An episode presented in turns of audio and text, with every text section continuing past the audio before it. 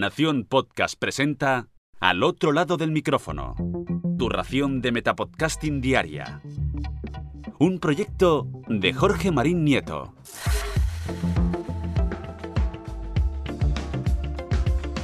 Hola, mi nombre es Jorge Marín y esto es Al otro lado del micrófono.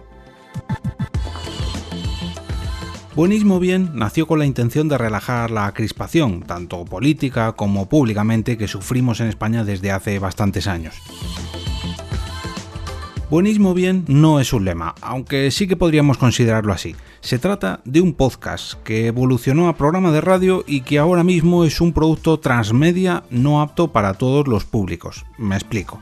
Digo que no es para todos los públicos porque si te inclinas un poco hacia la derecha en tu faceta política, seguramente no te sientas muy identificado o directamente no te sientas muy cómodo escuchando este podcast. Yo te aviso. Tras los micrófonos de Buenismo Bien podremos encontrarnos a Manuel Burke, actor, guionista y cómico, además de colaborador en distintos programas de radio o televisión como en este caso.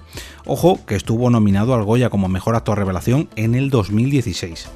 También tenemos a Quique Peinado, periodista, escritor, presentador de televisión y locutor de radio, como en este caso.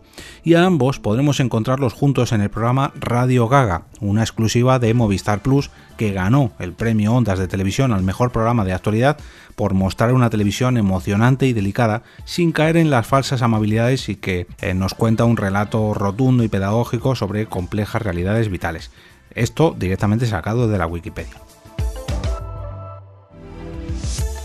Junto a ellos también está Enar Álvarez, guionista, escritora y colaboradora de programas de televisión y radio, como en este caso, y sobre todo, sobre todo, sobre todo, muy pero que muy feminista. De hecho, sobre esto tiene una misma sección en Buenismo Bien o en Nanismo Nani, aquí ya depende cómo lo queréis coger. Además de ellos está su productora Gema Jiménez con la sección más eh, ya no millennial, sino generación Z, incluso me atrevería a decir, con un título muy de mucho muchacho llamado Bois y por otro lado con Javi Valera, maestro del clickbait. Aunque comenzaron trayendo un invitado de cada ideología política para enfrentarlos y hacer de ellos el buenismo bien, el programa ha ido evolucionando y ahora lo llenan de invitados en solitario en cada entrega por sus estudios ya han pasado eh, ministros, actores, expresidentes del gobierno, periodistas, humoristas, influencers, músicos, investigadores, tertulianos, en fin, para todos los gustos. Bueno, para casi todos, ya me entendéis. Para cerrar, que puede que alguno de vosotros lo estéis pensando, eso de... pero esto no es un podcast, es un programa de radio. Mm, sí y no porque según he podido leer en la web de la SER, que yo no lo he escuchado, esto lo emiten los viernes de madrugada. Y oye, que lo mismo sus componentes sí que están allí a estas horas de la noche, pero mira que me extraña. Lo que tengo muy claro es que los invitados que llevan no lo están por sus vidas públicas.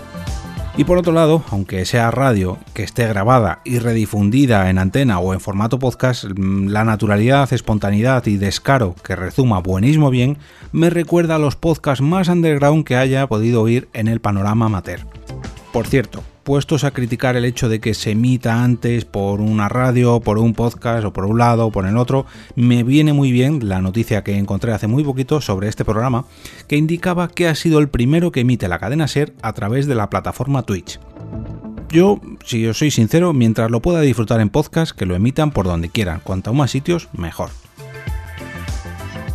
Como indico cada lunes, os dejo todos los métodos de suscripción a este podcast en el post de hoy, y como no, podréis encontrar dicho post en las notas de este capítulo. Al final del todo veréis un carrusel de enlaces donde vosotros mismos podréis hacer una propuesta de recomendación para este lunes podcastero. Solamente tenéis que pegar ahí el link a vuestra publicación en Twitter, Facebook, Instagram, YouTube o incluso un podcast, como no, donde hayáis recomendado vuestro episodio o programa favorito de esta semana. Eso sí, no os olvidéis de añadir el hashtag lunes podcastero para hacer de esta iniciativa algo más grande cada semana. Y ahora me despido y como cada día regreso a ese sitio donde estáis vosotros ahora mismo, al otro lado del micrófono.